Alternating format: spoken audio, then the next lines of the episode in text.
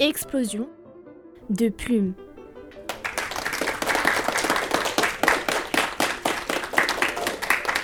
Bonsoir à tous. Bienvenue en public au studio Charles Latraîné de la Maison de Radio France pour une explosion de plumes consacrée ce soir à l'actualité dramatique et néanmoins théâtrale avec les soldats de la critique. J'ai nommé Sophia de Fontenay du journal Monde, Antoine Caillette de Bronzer, Emmanuel Gillette de La Perfection, Kérastase de Télédrama. On part ce soir de l'Iliade mise en scène par Pauline Bay. Pauline Bay nous présente la mythologie grecque de façon moderne. Elle reprend l'histoire d'Homère en racontant les aventures d'Achille dans une version tragique mais aussi de manière étonnamment comique. Sophia, qu'avez-vous pensé de cette pièce? Euh, Moi, ce que j'ai trouvé original dans ce spectacle, c'est le fait que euh, le spectacle qui commence dès l'entrée euh, dans le hall, il y avait un personnage qui interpellait les spectateurs en leur donnant des noms de rois grecs et en leur attribuant des navires pour partir à la guerre de Troie. Autre élément qui m'a plu, il y avait un mélange entre le présent et le passé. Par exemple, euh, cette histoire qui raconte des vieux mythes de l'Antiquité. Il utilise aussi des moyens d'expression très actuels. Je pense au moment où Poséidon fait un slam sur scène pour encourager les guerriers grecs. Merci Sophia de votre intervention. Je passe maintenant la parole à Antoine Caillette de Bronzer. Personnellement, moi, je n'ai pas vraiment été touché par euh, cette pièce car euh, je trouve qu'il n'y a pas assez d'éléments de décor.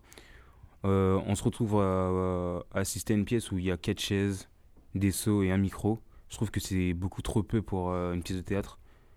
Et puis parlons aussi euh, des costumes des comédiens.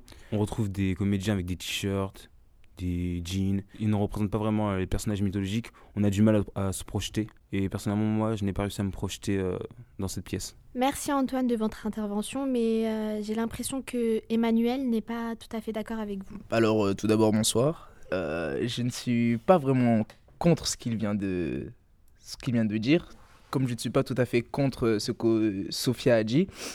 Je suis plutôt mitigé. Je trouve que la pièce était riche au rebondissements, que l'intrigue était quand même assez bien ficelé. ils ont réussi à nous rapporter une touche d'humour sur, euh, sur une histoire tragique, ce que, ce que je trouve assez, assez fort. Euh, je suis d'accord avec vous euh, sur ce que vous avez dit sur le décor. Il était assez, assez pauvre. Il n'y avait que, comme vous l'avez dit, des seaux et quelques chaises.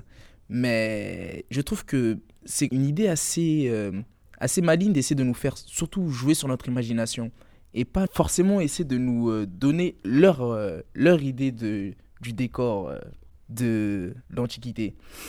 Merci Emmanuel. on va passer à Kérastas. Je crois que vous voulez nous parler du parti pris original de la distribution des rôles. en effet, pour ma part, j'ai trouvé ça assez intéressant de voir des hommes jouer des femmes, comme un des comédiens qui interprétait le rôle d'Héra, la femme de Zeus. Mais j'ai trouvé ça dix fois plus intéressant de voir des femmes interpréter de grands guerriers comme Achille et Hector, qui étaient interprétés par des comédiennes. Euh, ça donnait un peu une touche comique à la scène, mais en même temps, ça nous, ça nous amène à nous poser des questions sur euh, la place de la femme dans la société. Euh, ce qu'elle, ça cassait un peu cette image de la femme inférieure à l'homme. Et moi, je suis pas d'accord avec Erastase. J'ai trouvé dans ce spectacle que les femmes jouent les hommes de façon caricaturée, très stéréotypée. Et aussi euh, inversement, euh, lorsque euh, les comédiens ils, jouaient la, le rôle des femmes, le, ils, le faisaient aussi de façon caricaturale. Merci, merci. On va devoir s'arrêter là pour conclure et synthétiser un peu notre discussion.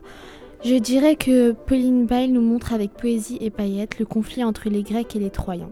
Elle met en scène deux rivaux que tout oppose, la fureur pour Achille et la fidélité patriotique pour Hector comme s'il s'agissait d'un débat entre deux partis politiques opposés.